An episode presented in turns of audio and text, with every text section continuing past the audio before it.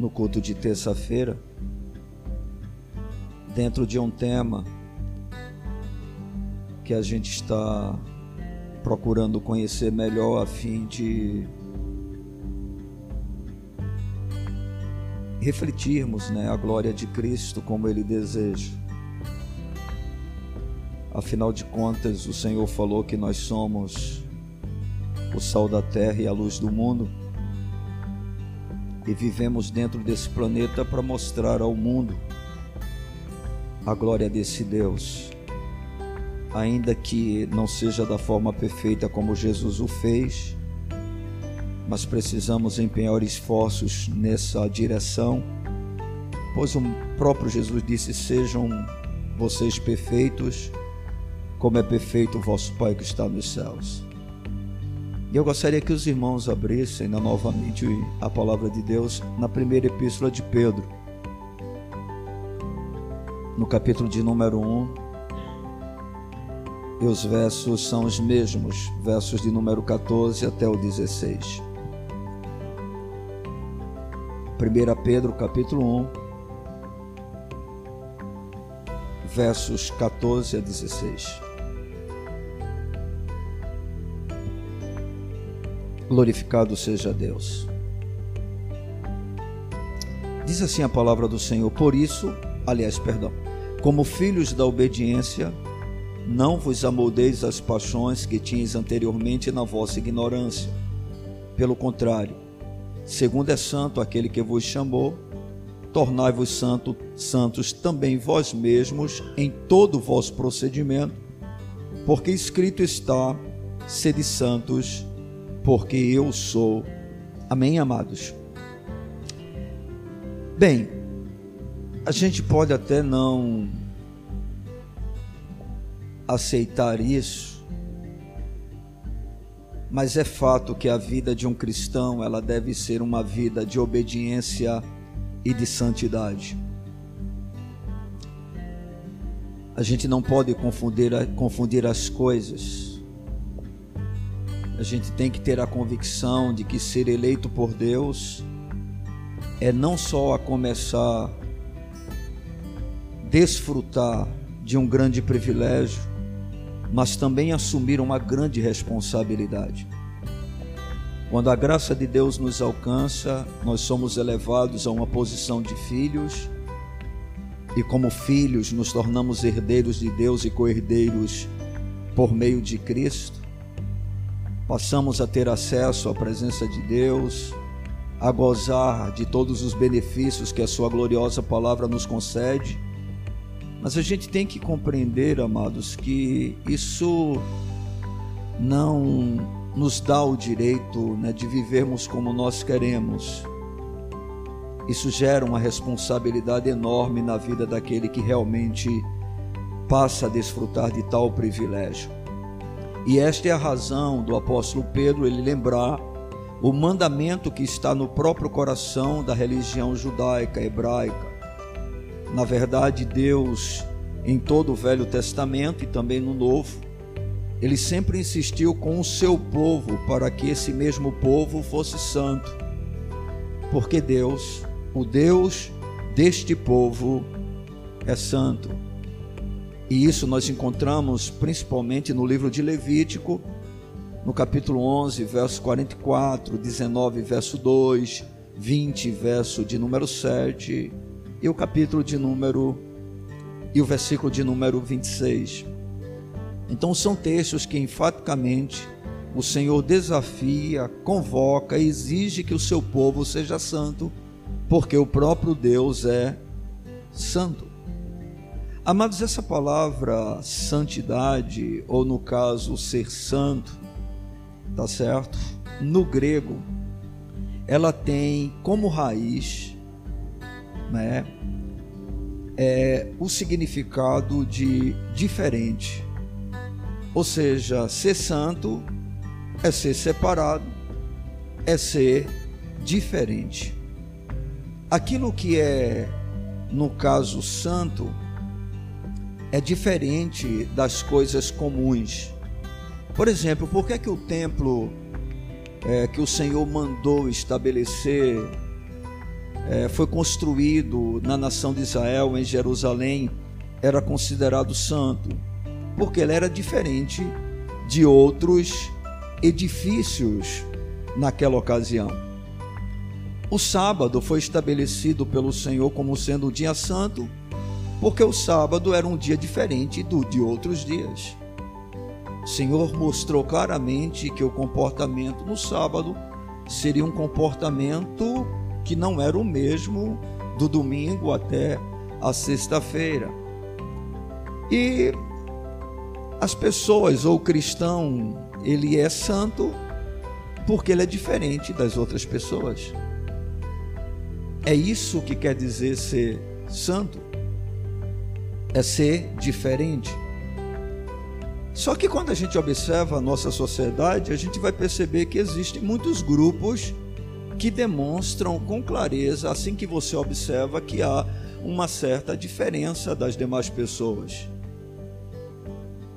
Por exemplo, a gente já viveu um determinado tempo, agora é um pouco menos comum, mas surgiu um grupo chamado de hippies e você imediatamente conseguia identificá-los pelo tipo de cabelo, pelas roupas que se vestia, né, pela sujeira no corpo e coisas dessa natureza.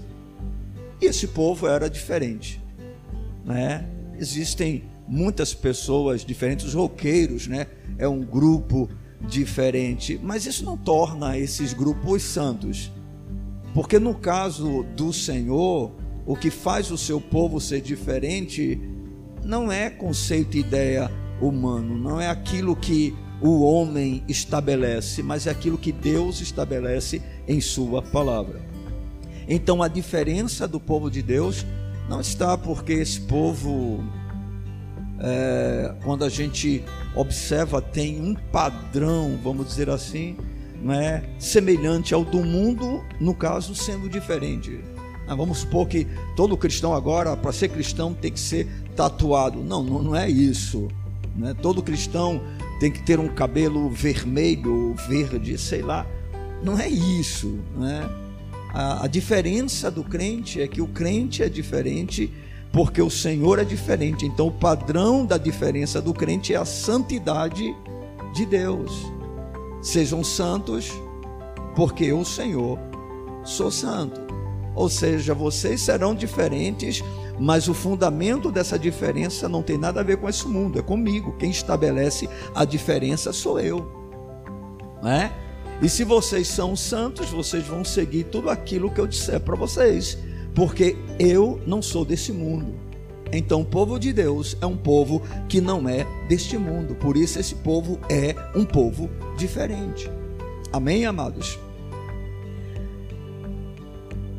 O cristão, queridos, ele é um homem de Deus por eleição, tá certo? A palavra de Deus nos revela isso e ele é eleito para uma tarefa no mundo e para um destino na eternidade. Ou seja, Deus chama o seu povo, elege o seu povo, para que esse povo tenha uma tarefa nesse mundo e uma herança na eternidade. Nisso consiste a nossa eleição. O povo de Deus, os cristãos, é eleito para viver para Deus no tempo e para viver com Deus na eternidade o povo de Deus eleito para viver para Deus no tempo e viver com Deus na eternidade. No mundo, esse mesmo povo tem que obedecer à lei de Deus e reproduzir a vida de Deus. Amém? Esse negócio nós não vivemos mais pela lei, mas pela graça, não se sustenta dentro das Escrituras. A graça que nos salva, mostrando que nós não podemos ser salvos pela lei, nos dá capacidade, pelo próprio Espírito, de vivermos a lei que nós não podemos na nossa própria força. É pela graça de Deus que nós passamos a ter a possibilidade de viver a mesma lei de Deus. E aí, se porventura em algum momento nós pecarmos, nós temos um advogado, Jesus Cristo justo, ele é a propiciação pelos nossos pecados, né? Então não é que a graça de Deus nos fará viver em uma perfeita harmonia com toda a lei, ao ponto de nós nunca transgredirmos qualquer mandamento. Mas essa graça nos dá competência para isso, e quando porventura falhamos, a mesma graça, tá certo? Ela é suficiente para que os nossos pecados sejam perdoados quando nós nos arrependemos deles. Glorificado seja o Senhor por esta graça. Neste processo, queridos, de santificação, onde cada cristão, a gente sabe, recebeu a tarefa de ser diferente, nós já vimos a necessidade de termos uma mente santa, uma linguagem santa e um olhar santo. Então a gente aprendeu durante três semanas que no processo de santificação nós precisamos ter uma mente santa, ou seja, pensamentos santos, uma linguagem santa, ou seja, um palavreado em harmonia com o que Deus estabelece em Sua palavra e um olhar também santo.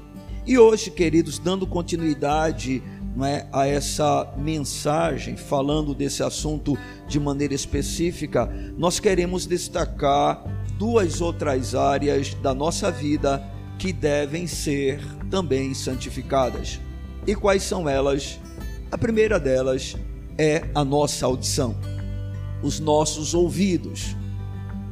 Nós temos aprendido que os nossos, é, dos nossos sentidos, o principal dele é a visão, né? Porque através dela as imagens entram para nossa mente, tá certo? E nós somos atraídos por imagens, nós somos atraídos por coisas belas, por coisas que realmente nos fascinam. Mas os ouvidos ou a nossa audição também não é muito diferente, tá certo? E apesar da Bíblia ela afirmar que todo homem ele seja pronto para ouvir, conforme diz lá em Tiago, capítulo de número 1, versículo de número 19, isso não quer dizer que nós devemos ouvir todas as coisas. Amém? Porque alguém pode deduzir desse texto, né, que a gente deve estar sempre pronto para ouvir tudo que seja falado, já que é isso que a palavra do Senhor diz. Né? Todo homem seja o que?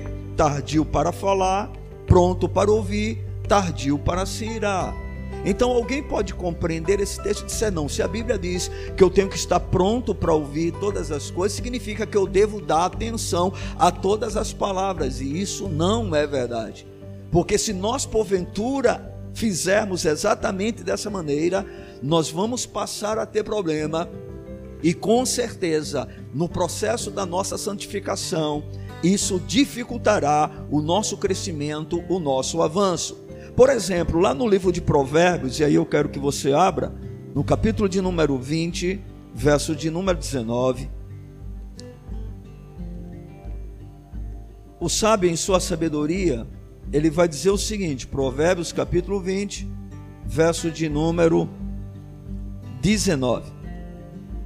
Vejamos o que diz a palavra de Deus o mexeriqueiro, o fofoqueiro, o linguarudo, né?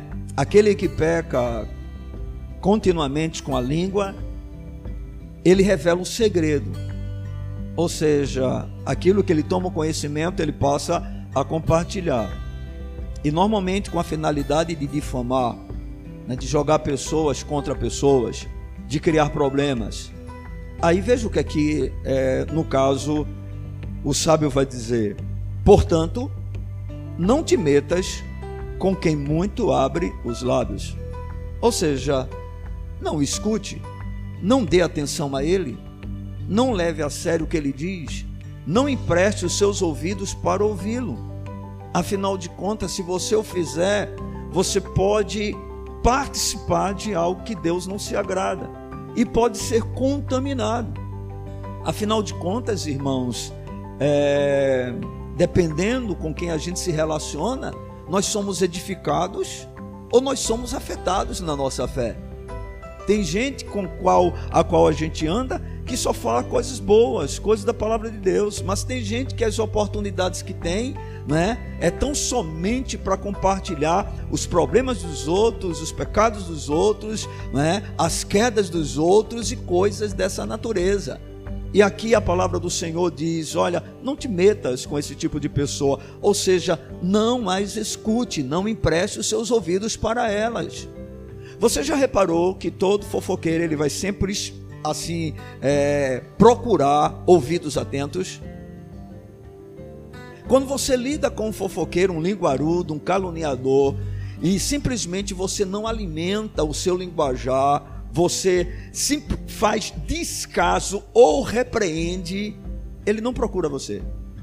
Ele vai procurar outros que possam escutá-lo, para que a sua semente de malícia, de maldade, seja compartilhada e espalhada e sempre com a cara quando se trata do povo de Deus, né, de tentar ajudar, de tentar cooperar, de tentar buscar, né, oração. Nós precisamos realmente ser cautelosos em relação a essa questão. Os nossos ouvidos não devem ser usados com essa finalidade. Em Provérbios ainda no capítulo de número 29, o verso de número 12, Diz a palavra de Deus: se o governador dá atenção a palavras mentirosas, virão a ser perversos todos os seus servos.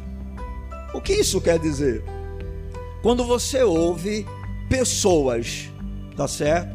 Que compartilham com você palavras que não são para a sua edificação, palavras enganosas, mentirosas, palavras que não vêm da parte de Deus, tá certo? É, aqueles que se relacionarão com você serão justamente pessoas com essas características, os perversos. Esses serão os seus amigos, serão os seus companheiros, serão as pessoas com quem você vai se identificar mais. E aqui há uma advertência, mostrando justamente que a gente precisa dar atenção a pessoas que tragam para nós, não é, palavras de edificação. E que palavras são essas? As que vêm da parte de Deus, ou seja, a sua própria palavra. Né? A Bíblia diz: bem-aventurados são aqueles que ouvem a palavra de Deus. Né? O Espírito Santo, ele nos conclama a ouvir essa gloriosa palavra. Então nós precisamos realmente tomar cuidado com os nossos ouvidos, inclusive quando se trata da pregação da chamada palavra do Senhor, porque muitos se utilizam dela exatamente para trazer o que? Engano, mentira, fábula, ficção. E a gente precisa estar prevenido contra essas coisas, não dando a elas nenhum tipo de atenção. A gente percebe, por exemplo, lá em 2 Timóteo, no capítulo de número 4, versos 3 e 4, um texto que a gente muitas vezes o tem citado, que diz assim, 2 Timóteo capítulo 4, versos 3 e 4. Pois, pois haverá tempo em que não suportarão a sã doutrina. Pelo contrário, cercação de mestres, segundo as suas próprias cobiças, como que sentindo coceira nos ouvidos, e se recusarão a dar ouvidos à verdade, entregando-se às fábulas. O que isso quer dizer? Nós precisamos ter ouvidos seletivos que possam fazer a diferença daquilo que nós podemos ouvir e aquilo que nós não podemos ouvir ou que nós não devemos ouvir. E aí a gente pode incluir um bocado de coisa dentro dessa listagem. Por exemplo, não devemos estar ouvindo deliberadamente quando realmente nós não temos nenhuma necessidade, tá certo? Conversas maliciosas conversas onde palavrões são citados, né? Conversas com maldade, piadas usando o nome de Deus, usando a sua palavra, independente de onde ela venha. Lamentavelmente, muitos crentes usam a palavra de Deus para fazer gracejos, para fazer piadinhas, né? Tem até pregadores que se comportam dessa natureza. Irmãos, a Bíblia é a palavra de Deus, e sendo a palavra de Deus, ela é santa. E algo santo tem que existir temor e reverência. Eu não posso usar esse texto, esse livro, independente do que seja, para né, fazer uma piadinha com ele. Não dá para a gente aceitar isso. E quando nós emprestamos o nosso ouvido, gostamos dessas coisas, nós estamos pecando, né, contra Deus. Eu já ouvi, né, por exemplo, um pregador dizendo: usando né, isso de forma muito engraçada, pregando para casais. E aí ele fala uma coisa que dá até a vontade da gente rir, né, por causa da maldade do nosso coração. E as pessoas caem na risada com isso. Mas irmãos, com Deus não se zomba, com Deus não se brinca. E aí ele contando que quando Deus fez o homem, né? E aí Adão estava lá no Éden perfeito, relacionamento com Deus perfeito, né? Dominando toda a criação. E aí ele disse que Deus olhou assim e disse: Rapaz, Adão está muito tranquilo. Eu vou criar um probleminha para ele. E aí criou Eva. E as pessoas caem na risada. Né? Ei, eu não creio em um Deus que procede dessa maneira. Dele provém toda boa dádiva, todo dom perfeito. Ele não é um Deus que cria problemas. Ele é um Deus que resolve problemas. Ele é um Deus que não erra. Ele é um Deus que não falha. Eu posso não entendê-lo. Mas eu sei que Ele é Deus. Eu sei que Ele é bom. Eu sei que Ele é perfeito. Eu sei que Ele não falha. O fato de eu não compreendê-lo não me dá o direito de criar determinadas coisas atribuindo a ele esse tipo de palavreado. Ainda que as pessoas gostem, que as pessoas riam, mas nós somos um povo diferente. E o que é que se baseia a nossa diferença na bendita e gloriosa palavra de Deus? Tema até mesmo em usar o nome do Senhor. Tema então não empreste os seus ouvidos para alimentar esse tipo de coisa. Se for necessário, até repreenda. Se for necessário, simplesmente diga: olha, não faça isso. Se você for irmão na fé, não aceito isso. Não brinque com Deus. Por quê, irmãos? Porque Ele é um Deus que se ira. Ele não é apenas um Deus amoroso, Ele também é um Deus irado. A Bíblia diz que ele não pode sequer suportar o mal, ele não pode contemplar o mal. E nós muitas vezes, como povo de Deus, emprestamos os nossos ouvidos e até achamos engraçado determinadas coisas. Quando porventura isso acontece comigo, eu me indigno comigo mesmo e digo: Deus, como ainda posso ser tão mal desse jeito? É interessante que a maldade ela está impregnada no nosso coração. Por exemplo, nós normalmente quando alguém tropeça, a gente dá uma risada. Você já percebeu que quem gosta de pegadinha se deleita com a desgraça dos outros? A gente morre de rir.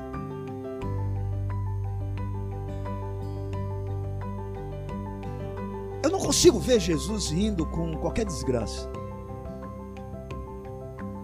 Eu não consigo ver isso na vida dos apóstolos. Irmãos, o Deus da Bíblia é um Deus extremamente sério e zeloso pela Sua própria palavra.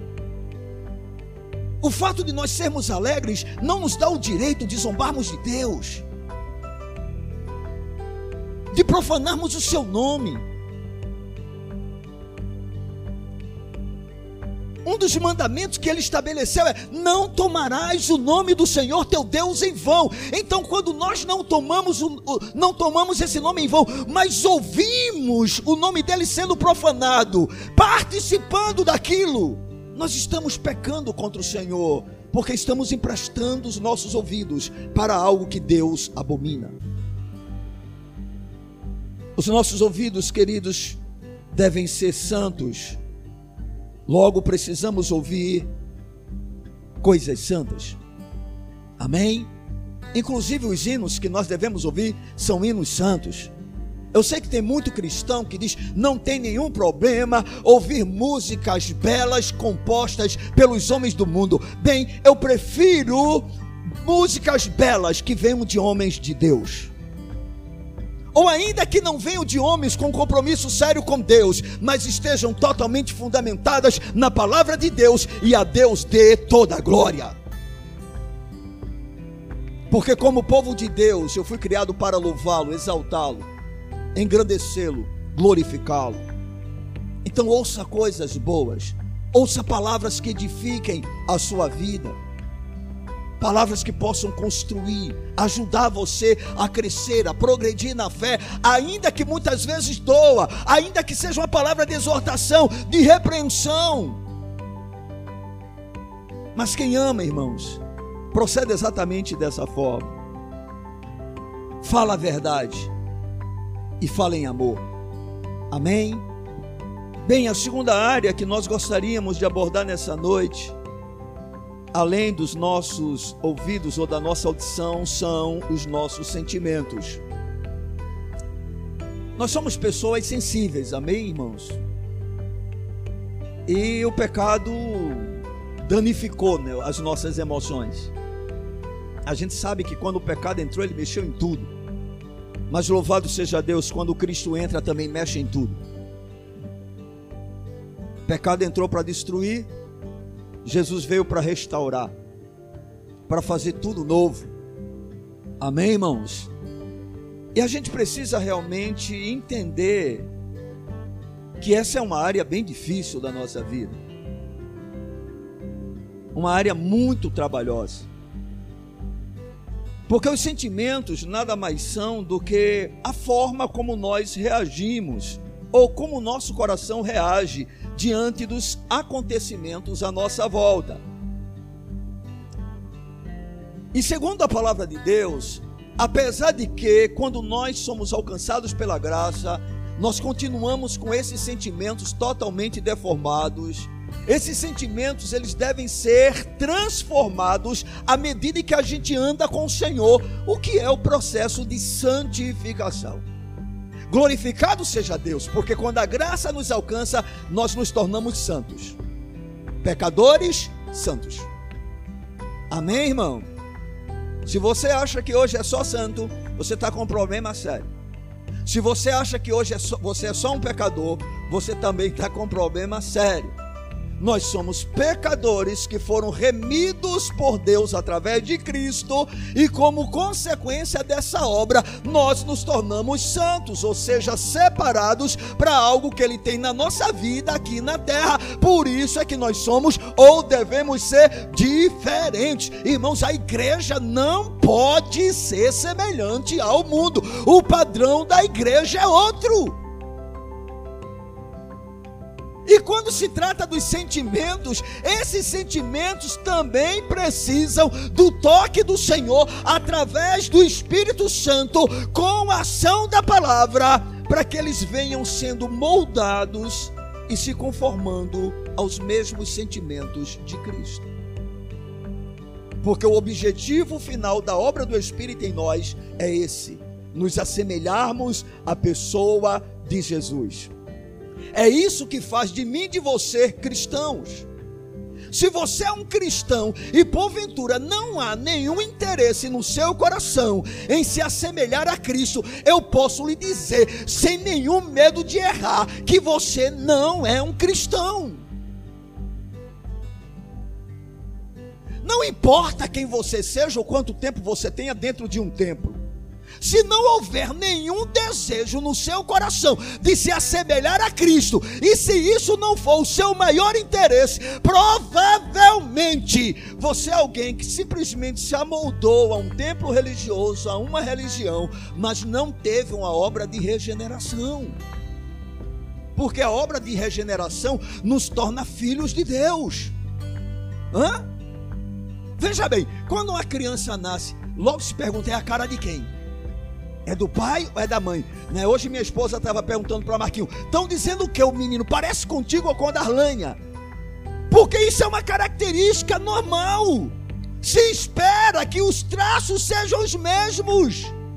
Então, quando alguém nasce de novo, bem, tem que entender: eu quero ser como meu pai.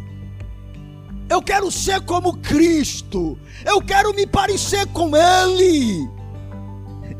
Ele é aquele que eu quero imitar, Ele é o meu herói, Ele é a minha referência, Ele é o meu exemplo de vida, Ele é aquele que eu confio, o caminho que Ele me propõe é o melhor. Amados, isso é cristianismo. Nós temos defeitos, nós temos falhas, nós temos fraquezas, mas todo cristão verdadeiro tem um alvo, ele quer ser igual a Jesus. É isso que motiva a vida cristã, irmãos. A motivação da vida cristã não tem nada a ver com as coisas da terra, mas com aquele que é eterno. Os nossos sentimentos são bem traiçoeiros e moldá-los é bastante complicado. Porque são coisas que estão relacionadas à nossa estrutura, à maneira como nós fomos criados, ao nosso temperamento, né? as feridas que foram feitas na nossa alma. Se nós não tomarmos cuidado, irmãos, nós passamos a ser guiados por sentimentos que não provêm de Deus por sensações que não têm aprovação do Senhor. E claro que se a Bíblia diz que nós devemos ser santos em todo o nosso procedimento, porque está escrito, sede santos, porque eu sou santo, é evidente que essa área da nossa vida também precisa ser tocada pelo Senhor, a fim de que a gente experimente mudanças nas nossas emoções. Lá em 1 Coríntios, no capítulo de número 13.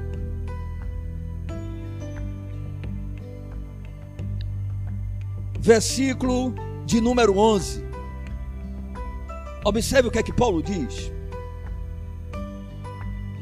1 Coríntios capítulo 13, versículo de número 11. Observem. Quando eu era menino, falava como menino, sentia como menino, pensava como menino, quando cheguei a ser homem, o que é que eu fiz? Eu desisti das coisas próprias de menino. Ou seja, eu agora penso diferente, eu sinto diferente, eu falo diferente, eu ajo diferente, porque eu cresci. Quando o cristão está em um processo de santificação, significa que ele está crescendo. E aí os seus sentimentos também são transformados. Por exemplo, ah, eu me magoava com qualquer coisa. Agora não tem jeito, ninguém me magoa mais, porque eu entendi que eu não sou bom o suficiente para que as pessoas possam fazer feridas em mim. Jesus é melhor e lá naquela cruz ele tomou sobre si todo, toda a maldade do meu coração. Estou crucificado com Cristo. Não preciso mais ter esse tipo de sentimento. Ou seja, irmãos, nós precisamos avançar em relação às nossas sensações, aquilo que nós sentimos, de tal maneira né, que a nossa vida esteja crescendo em santificação. Porque o objetivo dessa palavra é que a gente vá se santificando mais e mais e mais e mais. O processo de santificação da nossa vida só vai terminar na hora em que dermos o último suspiro. Amém. E aí, queridos, eu separei aqui alguns tipos de sentimentos com os quais nós podemos ou precisamos tratar, aprender a lidar com eles. Alguns sentimentos que a gente tem que tomar muito cuidado. O primeiro deles é a inveja. Eu não sei se você é invejoso, mas lá no íntimo, todos nós temos algum tipo de inveja no nosso coração. E no livro de Provérbios, no capítulo de número 27, versículo de número 4, a palavra de Deus diz assim: Cruel é o furor, impetuosa a ira, mas quem pode resistir à inveja? Observem que a inveja é um sentimento extremamente perigoso, de tal forma que o sábio a colocou acima do furor e da ira. Cruel é o furor, impetuosa é a ira, mas quem pode resistir à inveja? Agora observe por gentileza no Novo Testamento, no livro de Tiago, capítulo de número 3, o verso de número 14. Vejam as palavras de Tiago. Se pelo contrário, tendes em vosso coração inveja amargurada, amargurada e sentimento faccioso, nem vos glorieis disso, nem mintais contra a verdade. Nós precisamos tomar cuidado com a inveja, porque ela é uma obra da carne e que nos leva a pecar. O que é inveja? A inveja é o desgosto pela felicidade do outro, pela prosperidade do outro, pela melhoria do outro, pelo crescimento do outro, ou seja, algo maligno. É como se você quisesse a vida do outro. E isso é algo, irmãos, que às vezes está sutil no nosso coração e a gente precisa tomar cuidado. Você já notou que muitos de nós sentem lá no íntimo uma certa tristeza quando alguém né, recebe alguma coisa boa, está crescendo, está prosperando, está melhorando de vida. A gente lá no íntimo diz: Poxa vida, Fulano está acontecendo isso, e você sente esse tipo de sentimento. É evidente, eu particularmente não me alegro com todo tipo de felicidade. Eu não me alegro com todo tipo de prosperidade. Mas não é por inveja. É porque eu não vou me alegrar nunca com uma felicidade em sua vida que não tenha Cristo como centro. Eu não vou me alegrar nunca com a sua prosperidade financeira se Jesus não estiver em primeiro lugar. Qualquer coisa em você que eu perceber que está ocupando mais a tua vida do que Cristo, eu não vou me alegrar. Vocês estão entendendo? Eu não consigo.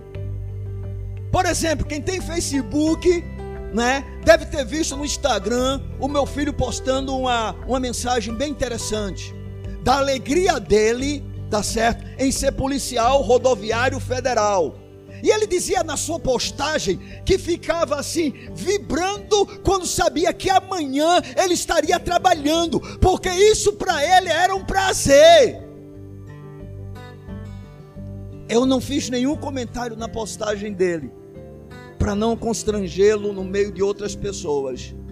Mas na oportunidade que eu tive no nível pessoal, eu disse para ele: Eu me alegro muito com a sua alegria, mas a minha expectativa é que você tenha uma maior alegria em relação a Deus, a Cristo e as coisas relacionadas com o seu reino.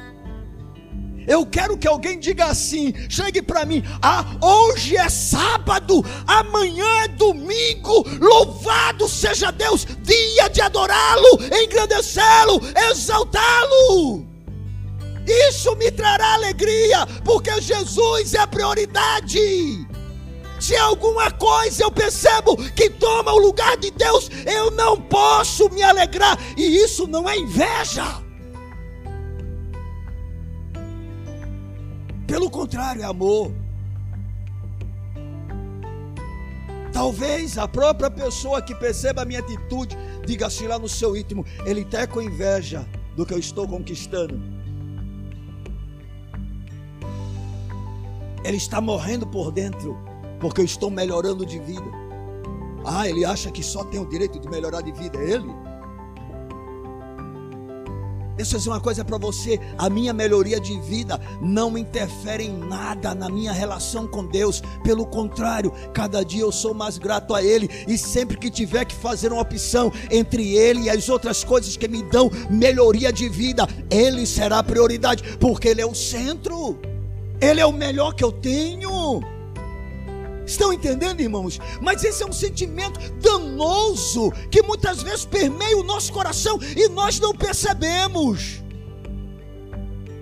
Eu vi um filósofo né, dizendo uma coisa interessante em uma palestra que ele estava sendo dado, que ele estava dando, ele disse: Quer saber quem são as pessoas que ele ama? As pessoas que estão do seu lado. Dê uma festa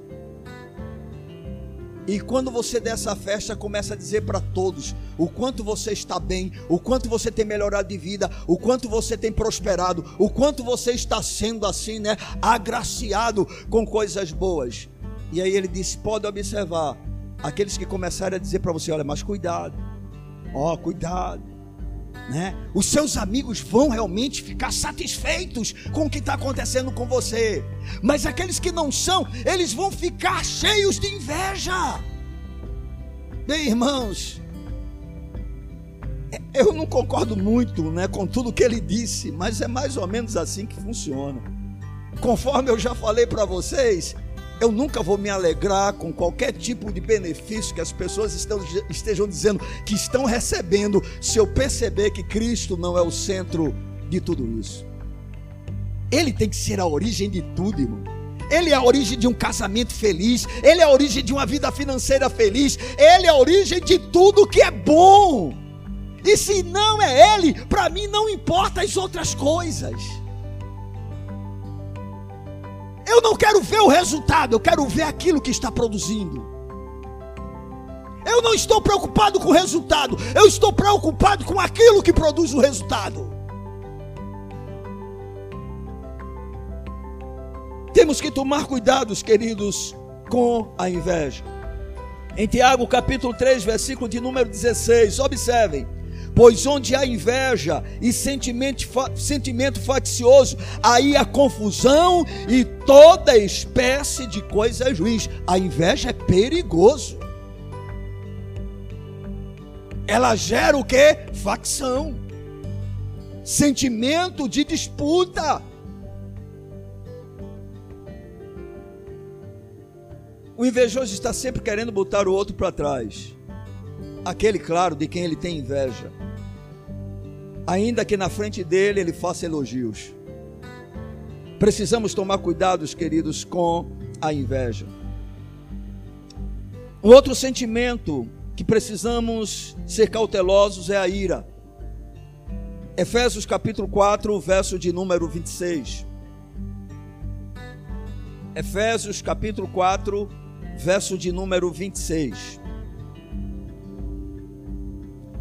Diz a palavra do Senhor: Irai-vos e não pequeis, não se ponha o sol sobre a vossa ira. Ouviram? Irai-vos, irá-se é um sentimento, concordam? É um sentimento que demonstra o que? Indignação. Que demonstra o que? Chateação. Que demonstra que você não está nada assim bem com aquilo. Né? Você fica irado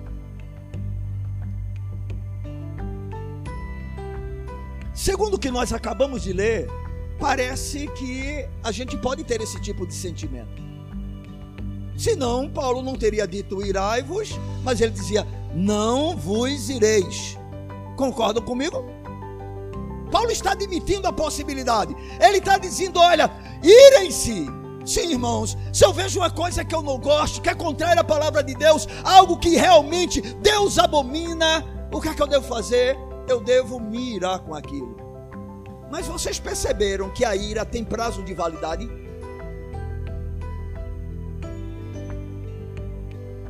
O que é que diz o restante do texto?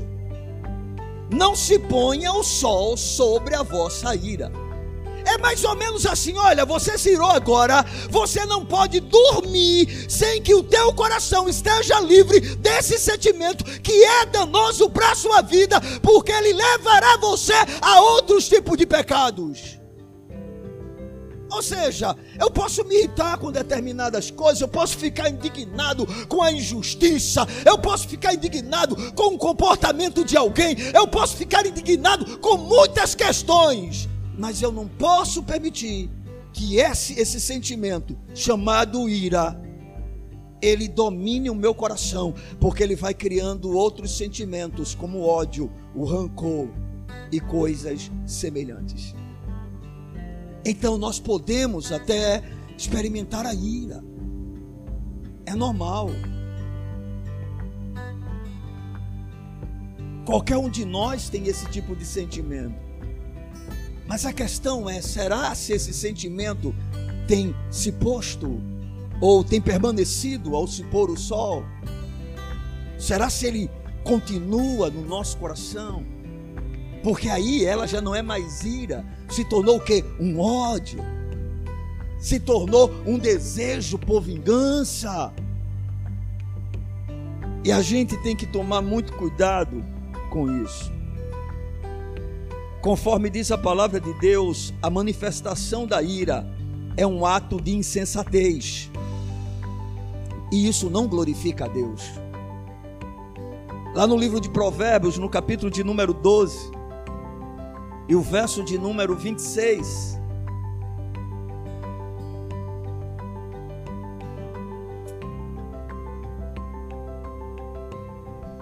Provérbios capítulo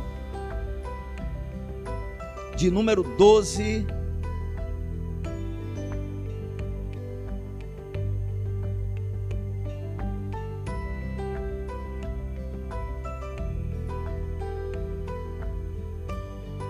acho que eu peguei o texto errado, irmãos. O justo serve de guia para o seu companheiro, mas o caminho dos perversos os faz errar. Não é esse texto. É um que fala sobre a insensatez do homem que se ira, porque ele demonstra ira rapidamente. O insensato, ele demonstra a sua ira. É o 16, 12, 16. Isso. Ah, Jesus, me ajuda. A ira do insensato no instante se conhece, mas o prudente oculta a afronta. Ou seja, qual a diferença do insensato e do prudente em relação à ira? Ou da, daquele que realmente teme ao Senhor, está avançando, está crescendo. É que o insensato, na hora que ele se ira, ele dá o troco, ele reage, ele se expressa, ele manifesta a sua chateação, a sua indignação, ele agride. Já o prudente não, ele encobre, afronta. Ele pode até ficar indignado, mas aquilo não vai perturbá-lo, não vai dominá-lo, não é? A manifestação da ira nada mais é do que a falta da ação de um dos frutos do espírito que é domínio próprio.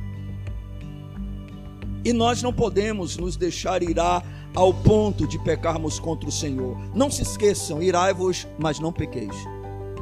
Quem sabe, né, a gente não chega um dia de sequer se irar, né? Será glorioso, né?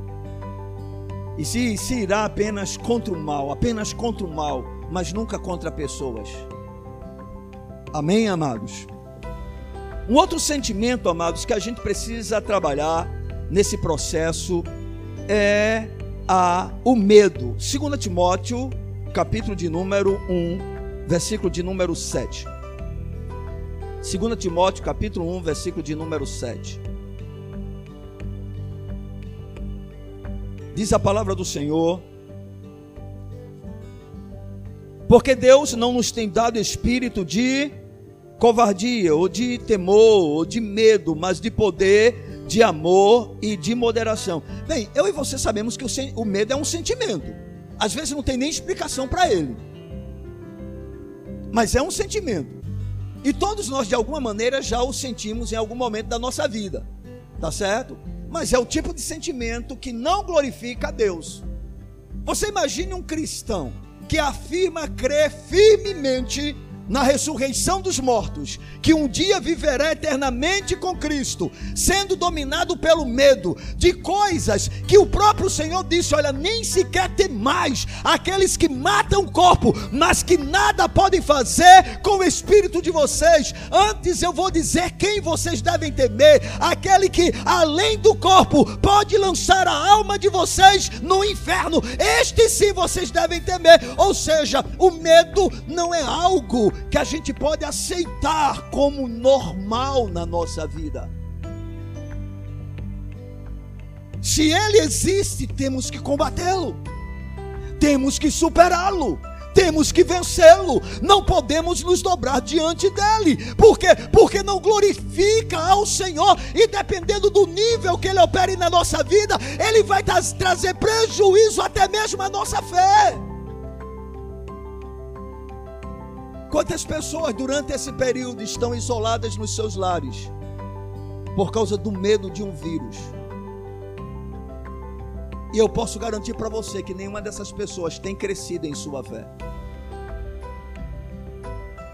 Elas têm desperdiçado tempo precioso na presença de Deus, ouvindo a Sua palavra, buscando a face do Senhor, se alimentando das Escrituras ouvindo testemunhos, vendo a glória de Deus, experimentando o poder de Deus. E o que é que tem mantido essas pessoas em prisões? Vi um vírus. O medo de um vírus. O medo precisa ser banido da vida de todo crente. Amém? E eu quero dizer para você que o antídoto para o medo está no amor a Deus. 1 João capítulo 4, versículo de número 18. Não tem um remédio melhor para o medo do que o amor a Deus. Quanto mais você conhecê-lo, mais você vai amá-lo. E quanto mais você o amar, mais seguro você estará. 1 João capítulo 4, versículo de número 18.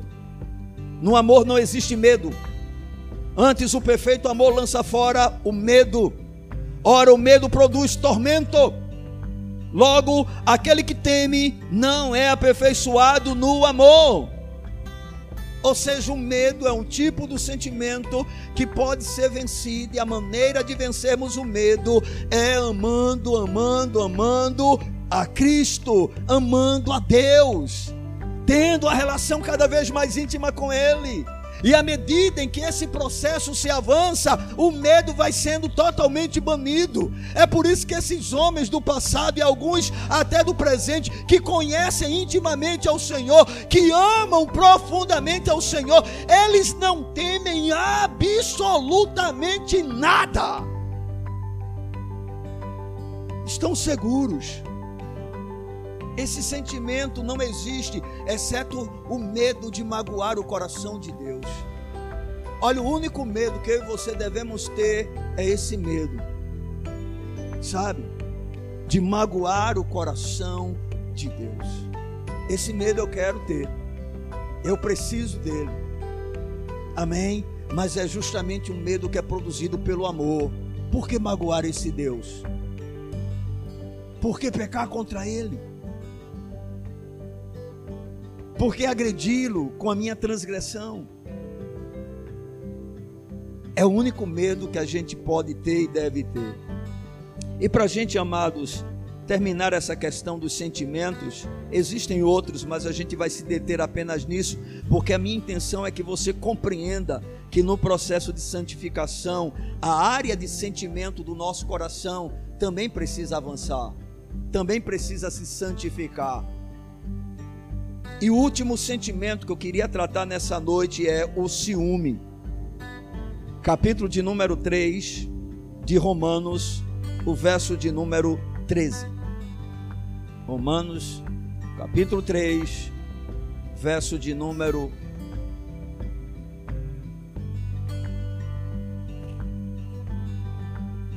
Capítulo 13, irmão. Perdão, viu? Desculpe.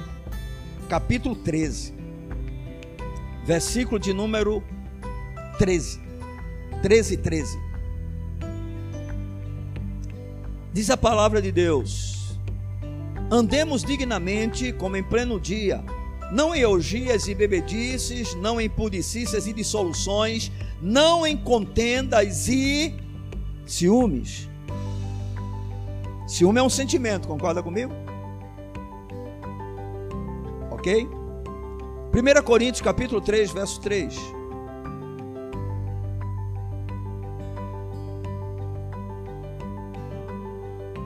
Porquanto, havendo entre vós ciúmes e contendas, não é assim que sois carnais e andais segundo o homem. Vocês já observaram que sempre que ciúme aparece, normalmente a próxima palavra é o que? Contenda. É como se a contenda fosse a consequência de quê? Do ciúme. O ciúme é o sentimento, é a raiz, a contenda é o fruto. Dá para perceber isso? Aonde há ciúme é o que? Contenda. Certo? Vamos ver um outro texto? Gálatas, capítulo 5. Eu coloquei assim bem na ordem para vocês só passando a sua, as folhas da Bíblia. Gálatas, capítulo de número 5, versículo 20. Vejam que Paulo chamou de carnais os crentes né, que permitem com que o ciúme opere no seu coração. Em Gálatas, capítulo 5, versículo 20, Paulo vai chamar o ciúme de obra da carne. Ele diz: idolatria, feitiçarias, inimizades, porfias, ciúmes, iras, discórdias, dissensões, facções. No versículo 19 ele diz: Ora, as obras, da, as obras da carne são conhecidas e são. E aí começa a dar listagem. Ele diz: ciúme. Observe que obra da carne não é somente ações, mas são sensações. Sentimentos também são obras da carne. O que significa dizer que se nós queremos ser santos em todo o nosso procedimento, nós temos que tratar com eles. Nós temos que avançar. Nós temos que melhorar. E este é um sentimento que em si mesmo ele não é mal. Porque essa palavra ciúme, tá certo? Ela vem de uma palavra que significa zelo.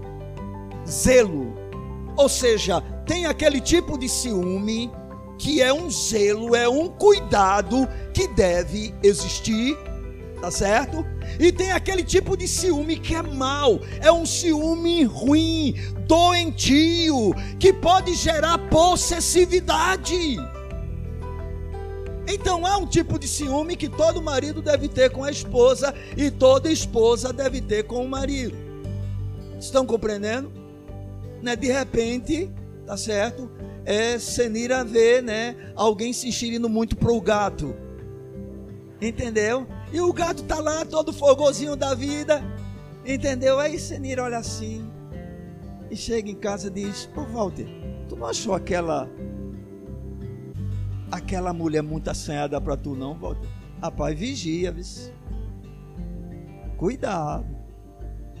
Isso é zelo. Entendeu? E o ciúme ruim? Eu vi, viu, quando você olha para ela. Eu vi, eu vi, você olhando para ela. Isso é possessividade. Nós devemos botar uma coisa na cabeça: ninguém é de ninguém, todos nós somos de Deus. Nós não somos propriedade um do outro. Quando o homem diz você é minha esposa, não é propriedade. É porque são um corpo, uma carne. Então a gente tem que entender que o ciúme em si mesmo, ele não é uma coisa má quando realmente sentido em uma proporção que exalta o nome do Senhor. É o cuidado, é o zelo, é a preocupação, porque afinal de contas, irmãos, todos nós somos uma nova criação, mas o pecado continua operando. E nenhum de nós está livre das sutilezas de Satanás. E é evidente que uma mulher sábia, um marido sábio, dependendo do que se perceber, vai chegar e dizer: Ei, peraí, o que é está acontecendo? Você não está notando, não? Você não está vendo, não? Isso é zelo, que pode ser chamado também de ciúme, tá certo? Mas a gente tem que tomar cuidado com esse sentimento, porque ele pode significar de forma negativa um sinal de querer primazia, de querer a prioridade. Por exemplo, eu citei a questão de marido e esposa, tá bom, é um ou outro, não é? Mas você já reparou em famílias que tem filho que morre de ciúme de outro filho? Por quê? Porque ele quer a primazia, ele quer a prioridade, ele quer ser o cara, ele quer ser o mais amado, ele quer ser o mais querido.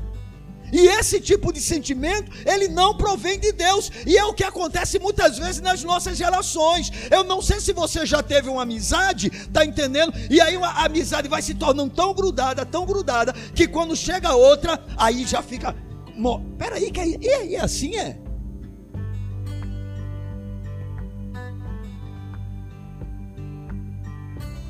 Cuidado, porque aí até já de estranhar.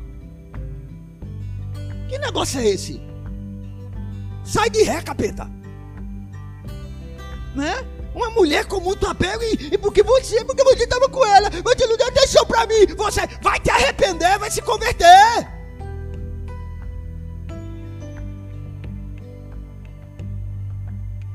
Mas nós somos assim por causa do nosso egoísmo.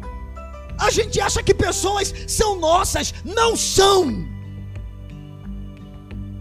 Isso muitas vezes ocorre dentro da igreja. Às vezes, sem querer, a gente, como líder, tá certo? A gente luta. Eu, particularmente, faço isso o tempo todo para ser igual com todo mundo. Mas às vezes você gera uma amizade um pouquinho maior com um, aí de repente, quando aparece o outro, aquele que você tinha já fica, tá me deixando de lado. Pastor, agora não liga mais para mim. E se ficar só nisso é muito bom. Porque dependendo desse tipo de sentimento, vai matar a vida dele e vai contaminar outros. Porque agora já não vai existir mais uma amizade, pode se criar uma inimizade. Ou seja, irmãos, veja que até uma coisa boa nós podemos transformá-la em algo ruim, porque por causa do pecado que ainda habita em nós. E nós temos que tomar muito cuidado com essa questão. O ciúme pode se tornar, como eu já disse, algo extremamente problemático e até mesmo doentio. Cuidado com esse sentimento em você.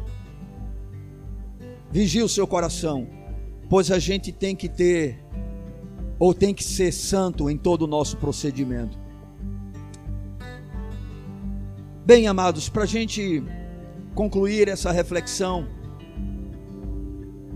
eu queria fazer uma observação para os irmãos. A gente tem visto em cada estudo nosso, começando com a mente, depois indo para a linguagem, depois para o olhar, hoje falando de audição, ouvidos e sentimentos. A gente tem visto que se nós realmente queremos ser santos em todo o nosso procedimento, esse é um processo extremamente trabalhoso, irmãos. É uma coisa impressionante como nós somos complexos, né? Complicados. Todas as áreas da nossa vida foram afetadas. E não adianta, todas elas são importantes para Deus. Entendeu? Ah, fulano ainda é carnal e Deus está aceitando feliz da vida. Não, fulano é carnal e o Senhor quer trabalhar nele para que ele se torne alguém espiritual. Ninguém tem que permanecer como menino na fé o tempo todo. O desejo do coração do Pai é que cada criança espiritual cresça, avance e assim resplandeça a imagem de Cristo. Então esse é um processo trabalhoso. Mas o pior, irmãos, nesse trabalhar, ou nesse trabalho que esse processo é, é que praticamente a gente não empenha nenhum esforço para que essas mudanças aconteçam. Porque eu particularmente creio, irmãos, que esse processo ele só pode ser bem sucedido à medida em que a nossa vida vai se enchendo de Cristo e de sua palavra. Não há uma outra maneira, irmãos. O padrão que Deus exige para nós é um padrão totalmente inalcançável na nossa própria força. Nós não temos como viver essa realidade. Você já imaginou cada pensamento santo, cada palavra santa, cada olhar santo, cada ouvir, tá certo? Primando pela santidade de Deus, sentimentos sendo moldados conforme a imagem de Cristo. Que obra profunda, irmãos! Isso, será que nós vamos alcançar da maneira como nós vivemos? É evidente que não. Então, o objetivo, quando nós tratamos dessas questões, é trazer para cada um uma consciência: eu não consigo viver isso. E ao mesmo tempo dizer, Senhor, mas se o Senhor deseja, é porque tu podes. E aí, irmão, qual a alternativa que nós temos? Nós só temos uma. É se lançar em Deus, é buscar a sua face é procurar conhecê-lo, é tentar se envolver mais e mais com ele, é valorizar as coisas dele. É à medida que nós vamos fazer isso, fazendo isso, irmãos, é que a nossa vida vai avançando de tal maneira que as marcas de Cristo vão sendo impressas em cada área da nossa vida. Não há uma outra maneira. Não existem fórmulas mágicas. Nós não conseguimos viver esse padrão, irmão. Não temos como. Mas existe um Deus que passou a habitar em nós, que vai se revelando à medida que nós nos envolvemos com Ele, à medida que nós o conhecemos, à medida que nós nos rendemos, à medida que nós suplicamos a Sua ajuda, à medida que nós nos humilhamos na Sua presença, à medida que a gente vai tendo prazer nele, vai o amando, apesar das nossas limitações, vai colocando Ele como prioridade, Ele vai agindo, Ele vai operando, e aí os nossos pensamentos vão sendo santificados, o nosso nosso linguajar, o nosso olhar, o nosso ouvir, o nosso sentir. E ele vai sendo o que? Glorificado. E nós vamos vivendo o melhor padrão que Deus tem para nós aqui na terra. Você já pensou os sentimentos da gente tudo ajustados? Não haveria tanto estresse, não haveria tanta angústia, não haveria tanta opressão, não haveria tanta gente desanimada, desiludida, desesperada, decepcionada, frustrada. Porque tudo isso, irmãos, são consequências de deformidades da nossa vida.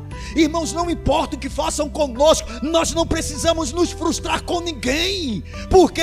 Porque nós temos um remédio, é só olhar para a cruz.